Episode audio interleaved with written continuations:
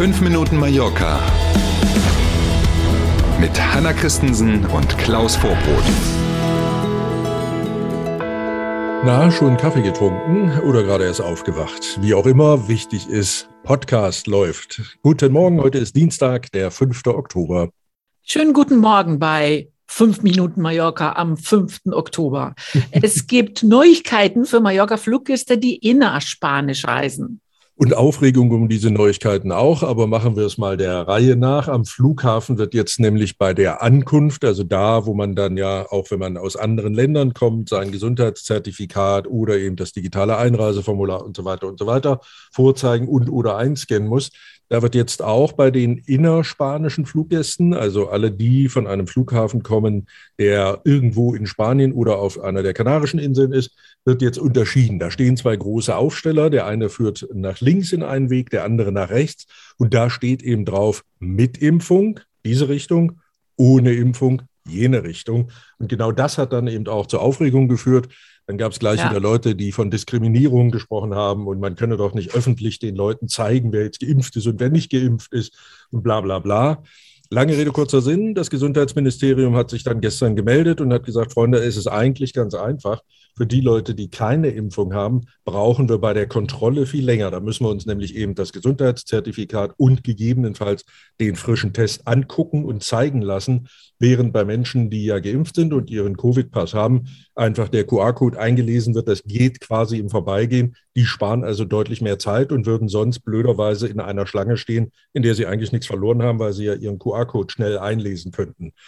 Das war die ganze Begründung dafür. Leuchtet irgendwie ein, finde ja. ich, aber gab doch Riesenaufregung. Nochmal, diese Regel gilt nur für Menschen, die von einem anderen spanischen Flughafen aus in Palma ankommen war eigentlich eindeutig diese Erklärung, ja, oder? Ja, Schade, ja. dass es notwendig ist. Das wollte ich gerade sagen, eigentlich, wenn man zwei Minuten drüber nachdenkt, ehe man sich genau. aufregt, kommt man vielleicht selber drauf. Änderungen gibt es auch für Eurowings-Fluggäste. Wieder einmal beim Handgepäck. Ich habe es gelesen und erstmal die Augen verdreht. Und zwar nicht, weil ich irgendein Problem mit Eurowings hätte, sondern weil diese komischen Gepäckregelungen und sowohl für das mhm. Gepäck, was man ausgibt, hier mal 20 Kilo, da mal 23 Kilo, mhm. Handtasche ja, Rucksack nein und was es da so alles gibt, auch beim Handgepäck. Da, heute muss man ja fast äh, eine Doktorarbeit geschrieben haben, um da noch durchzublicken. Vor allen Dingen, wenn man eben ab und zu mal fliegt und dann eben mal diese und mal jene Airline nimmt.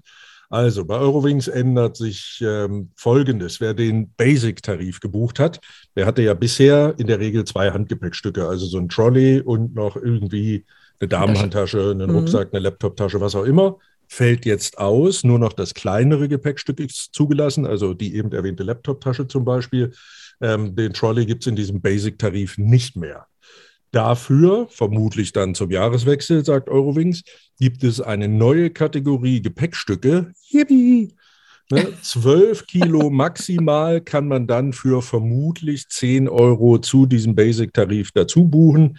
Ähm, wenn man das also bis zu Ende überlegt, 12 Kilo, das könnte so dieser Trolley, ein bisschen mehr vielleicht, könnte das gewesen sein. Dann ist also der Deal ganz offensichtlich, dass der Trolley, der bisher im Tarif war, ab jetzt dann 10 Euro oder ab Ende des Jahres 10 Euro extra kostet. So lese ich das. Also sind die Flugpreise dann auch 10 Euro weniger, vermutet man bei dem Baukastensystem, oder? Du bist so gut für diese Welt. Ja, schön wäre es, wenn das so wäre. Mhm. ja. In Palma gibt es Stress wegen neuer Blitzer und der Strafzettel, die deswegen fällig werden. Mhm, genau.